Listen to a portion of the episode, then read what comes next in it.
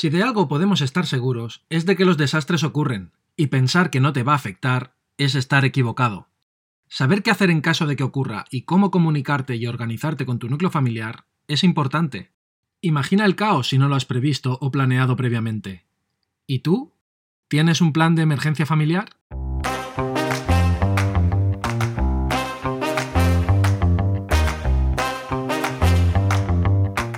Caché de supervivencia.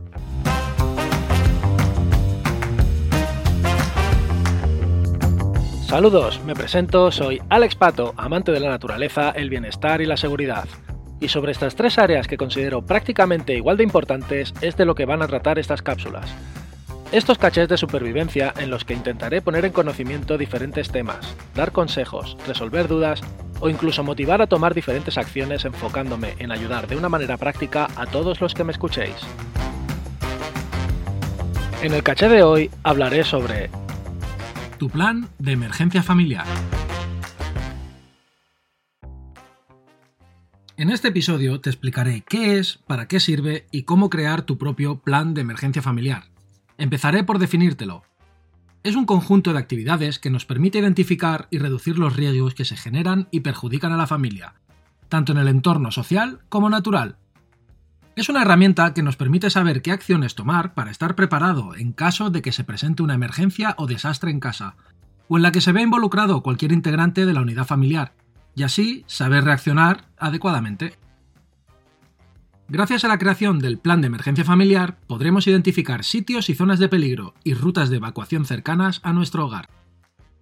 Además, conoceremos nuestras propias vulnerabilidades, qué acciones tomar y asignaremos responsabilidades a cada integrante de la familia, teniendo en cuenta si debemos dar prioridad a alguno de ellos.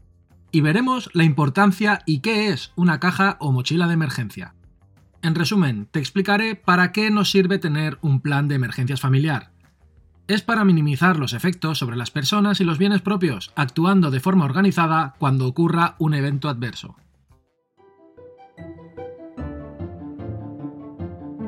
Tener un plan no garantiza el éxito, pero no tenerlo asegura el fracaso. ¿A qué desastres estamos expuestos? Pues depende de dónde vivamos. Hay una gran diferencia si estamos en una ciudad o apartado de ella, si vivimos en una casa o en un piso.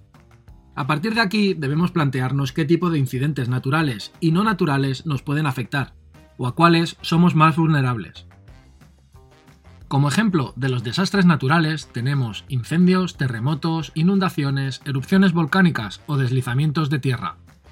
Conocer dónde vivimos y las características geológicas de nuestro entorno es básico para saber si estamos más expuestos a una u otra posible amenaza. Los desastres no naturales también dependen de nuestro entorno. Es posible que vivamos cerca de una gasolinera o de una estación de transformación eléctrica, encima de un local que utilice productos inflamables o cerca de un lugar amenazado por el terrorismo.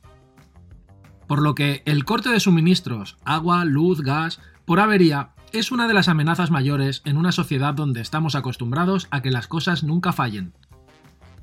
Dependiendo del alcance del desastre, puede que debamos quedarnos en el domicilio o quizás debamos ser evacuados. Si las autoridades te hacen evacuar tu domicilio, ¿tienes tu mochila de evacuación preparada? Hablaremos de ella en otro caché, pero te adelanto que es una mochila en la que guardas los enseres básicos para ti, en caso de tener que salir de casa, por ejemplo, a las 3 de la mañana, porque te avisan que hay que desalojar el edificio. Por la tele todos hemos visto las imágenes de gente que sale en pijama y zapatillas a la calle con lo puesto.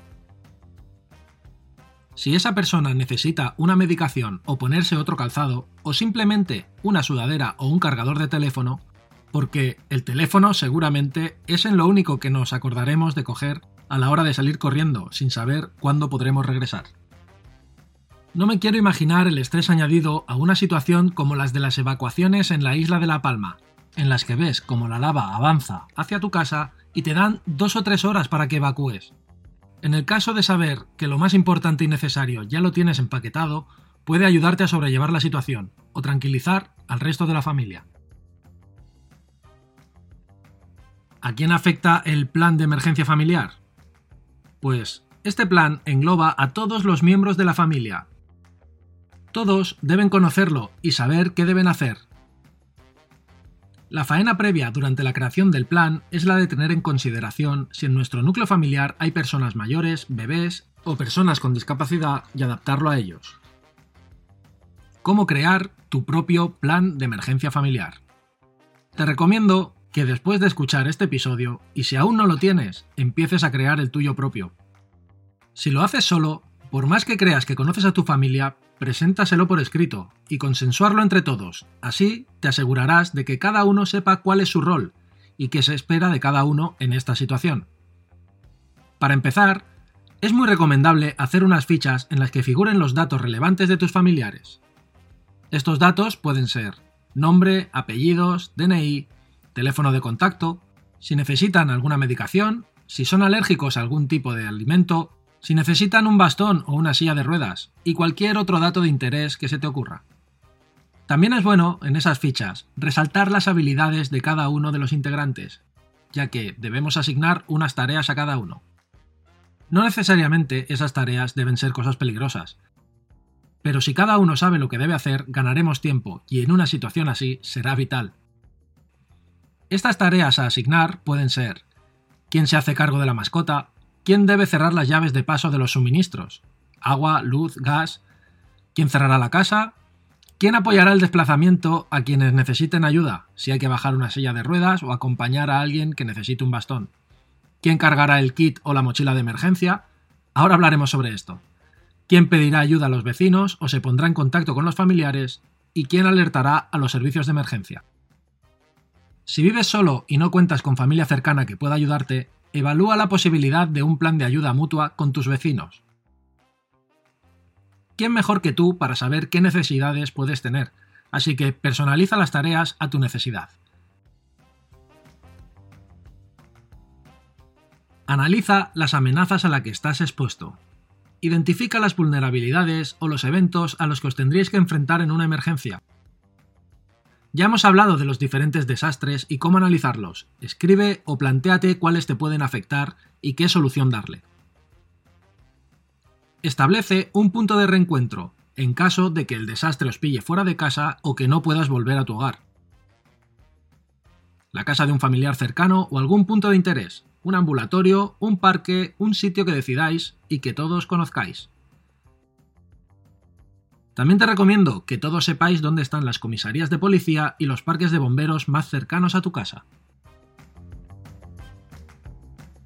Crea una agenda de contactos de emergencia y manténla actualizada con los números de teléfono de familiares o amigos que puedan ayudar en determinadas situaciones. Los teléfonos de los puestos de trabajo de los adultos y de los colegios si tienes hijos. También es bueno que estén los teléfonos de donde hagan actividades extraescolares, así como los gimnasios o sitios donde se puedan poner en contacto contigo.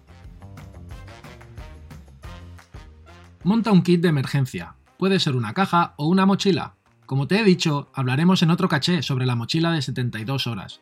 Pero el resumen y lo que debe incluir son los elementos de emergencia que te permitan mantener durante al menos 3 días a todo el grupo familiar con las necesidades básicas cubiertas.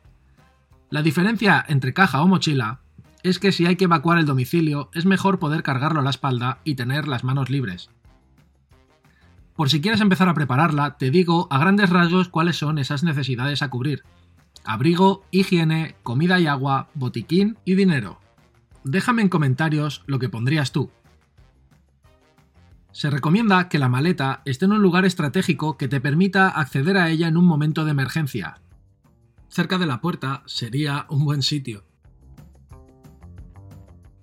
Por último, haz simulacros y revisa el plan de emergencia en familia. Después de cada simulacro, pon en común las cosas a mejorar. Nadie nace aprendido, y es a base de practicar como veremos si se cometen errores más o menos graves y cómo poder solucionarlos. Saca conclusiones y pregunta qué les pareció el ejercicio. Modifica el plan cuando haya algún cambio en tu estructura familiar. O revísalo como mínimo una vez al año.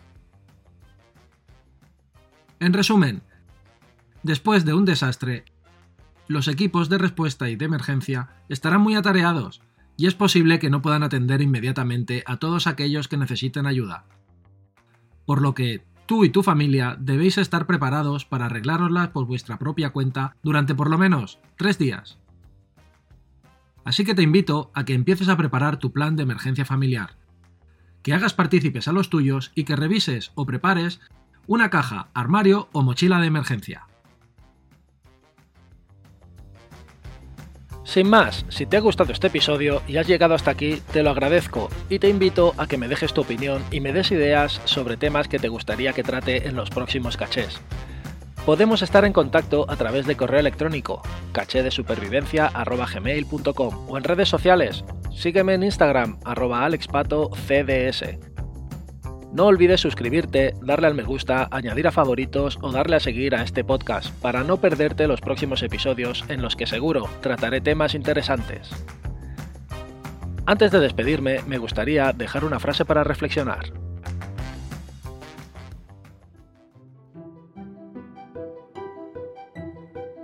Es de locos alegrarse cuando una situación de emergencia o supervivencia pica a tu puerta, pero también lo es pensar que esto jamás va a ocurrir.